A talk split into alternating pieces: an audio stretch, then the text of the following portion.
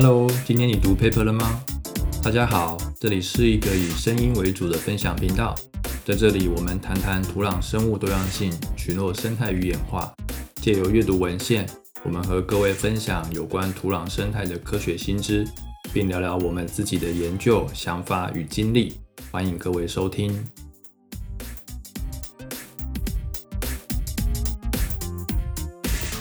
巧巧本身是做甲虫沿着海拔的多样性分布格局，这是他最近读到的一篇文章。他读了之后觉得想要跟大家分享一下，或许对我们在土壤生物多样性的研究中会有所帮助。那我们现在把时间交给俏俏。Hello，大家好，我是俏俏，今天想跟大家分享一篇文章。这篇文章的题目是《气候变迁下新热带地区》。不同海拔的隐翅虫多样性与系统发育群落组成。这篇文章发表在 Ecography 上面，第一作者是 Sarah Dawson，实验室主持人是 Alex Smith。他们课题组目前主要从事昆虫生物多样性和系统发育群落结构在自然和人为干扰梯度下的变化，以及物种间相互作用关系的共同进化的生态学，还有昆虫和两栖类的系统发育地理学方面的研究。我们今天介绍的这个研究主角是隐翅虫。隐翅虫是什么虫呢？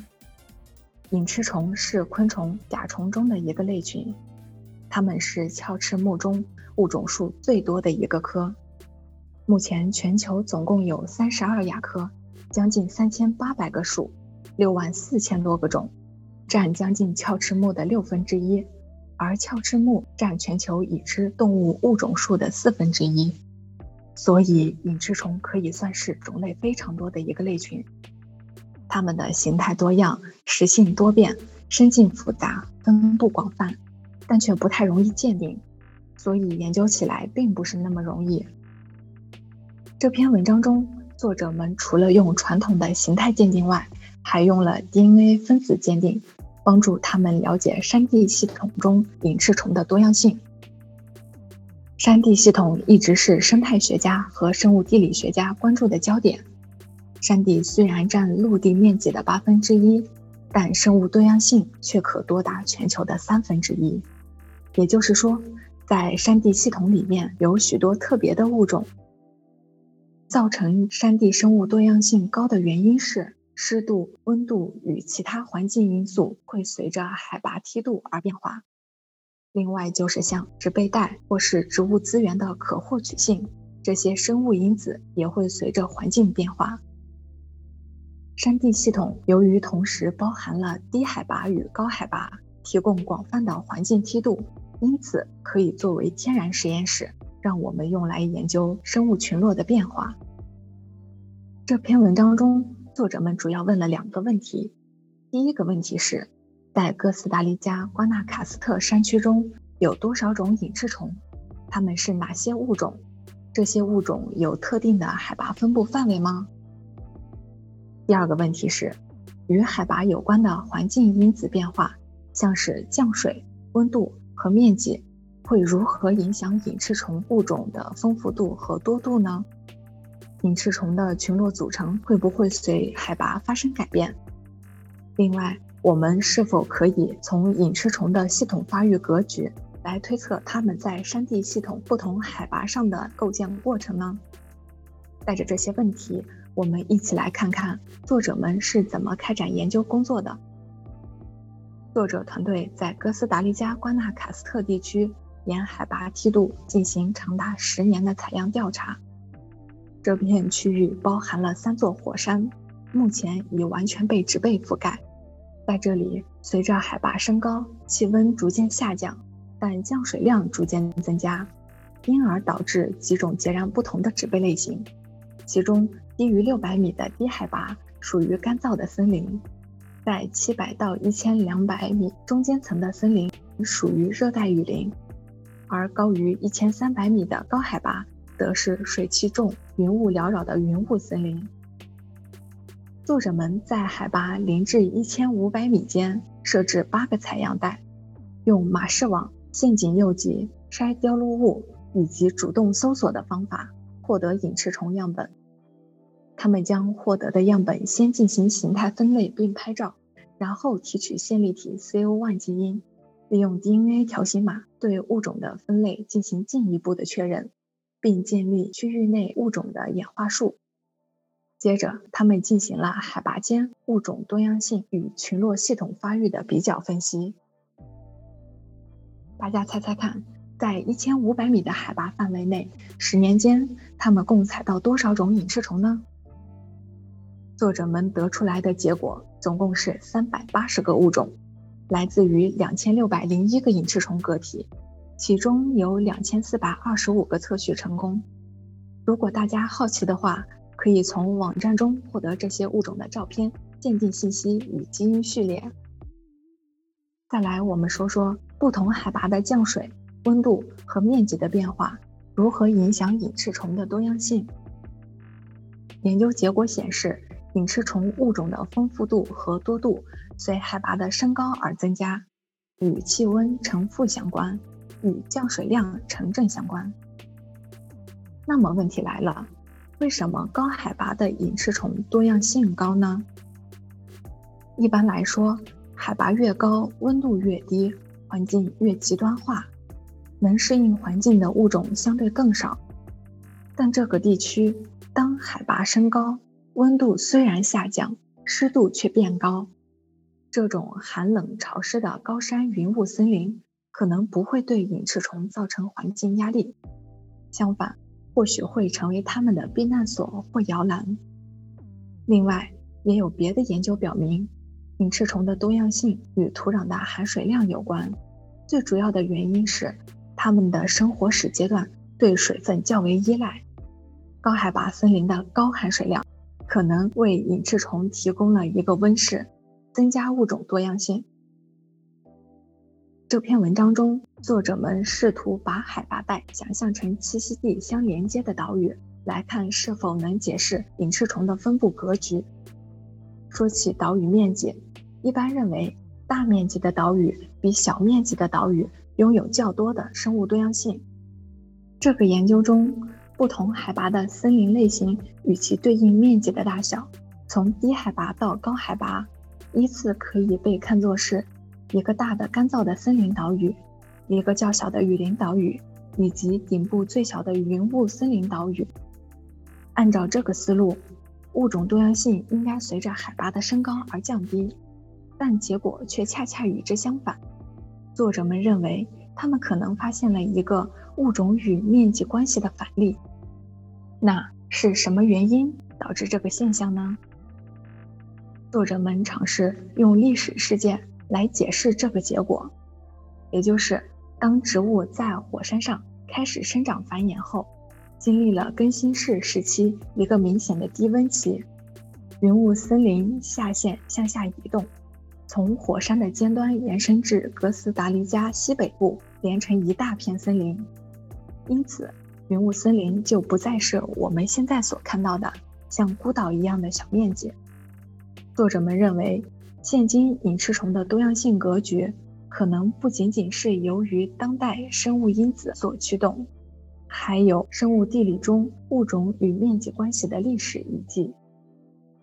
而在未来全球变暖的趋势下，隐翅虫的多样性分布格局可能也会发生改变。作者们认为，由于全球变暖，使得等温线不断上移，而云雾森林的面积也会越来越小。又因为气候的变化会比生物特征的适应发生的更快，物种最适的生存范围会逐渐上移，隐翅虫多样性高的区域会逐渐向火山顶端移动。虽然云雾森林的隐翅虫多样性高，但当云雾森林面积越来越小时，反而可能会给隐翅虫群落带来更大的环境压力，最终使得物种多样性降低。以上我们介绍了隐翅虫多样性格局会随海拔变化，那它们物种的组成也会发生改变吗？作者们将隐翅虫物种依照食性和栖息地偏好做了分析，发现腐蚀性的种类在低海拔区域比在高海拔要多。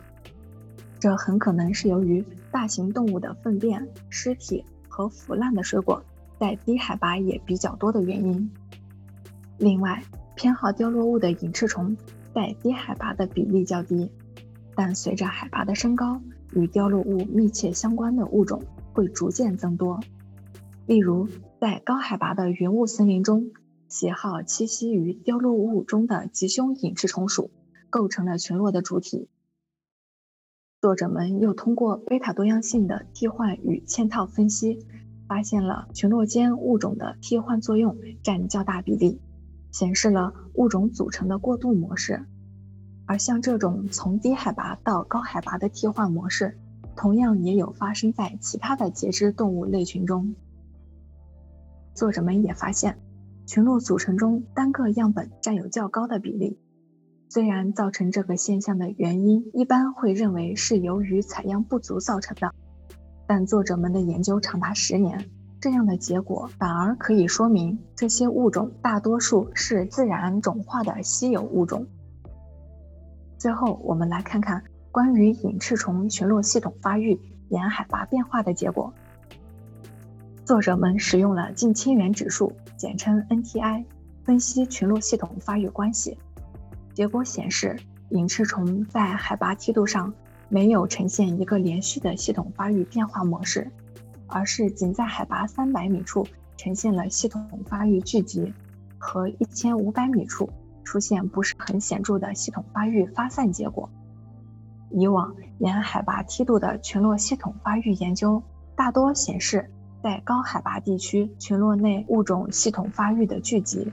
体现环境过滤在群落构建过程中发挥的作用，但本篇文章作者们的研究结果却不是这样。在高海拔地区，隐翅虫的系统发育结果显示为发散。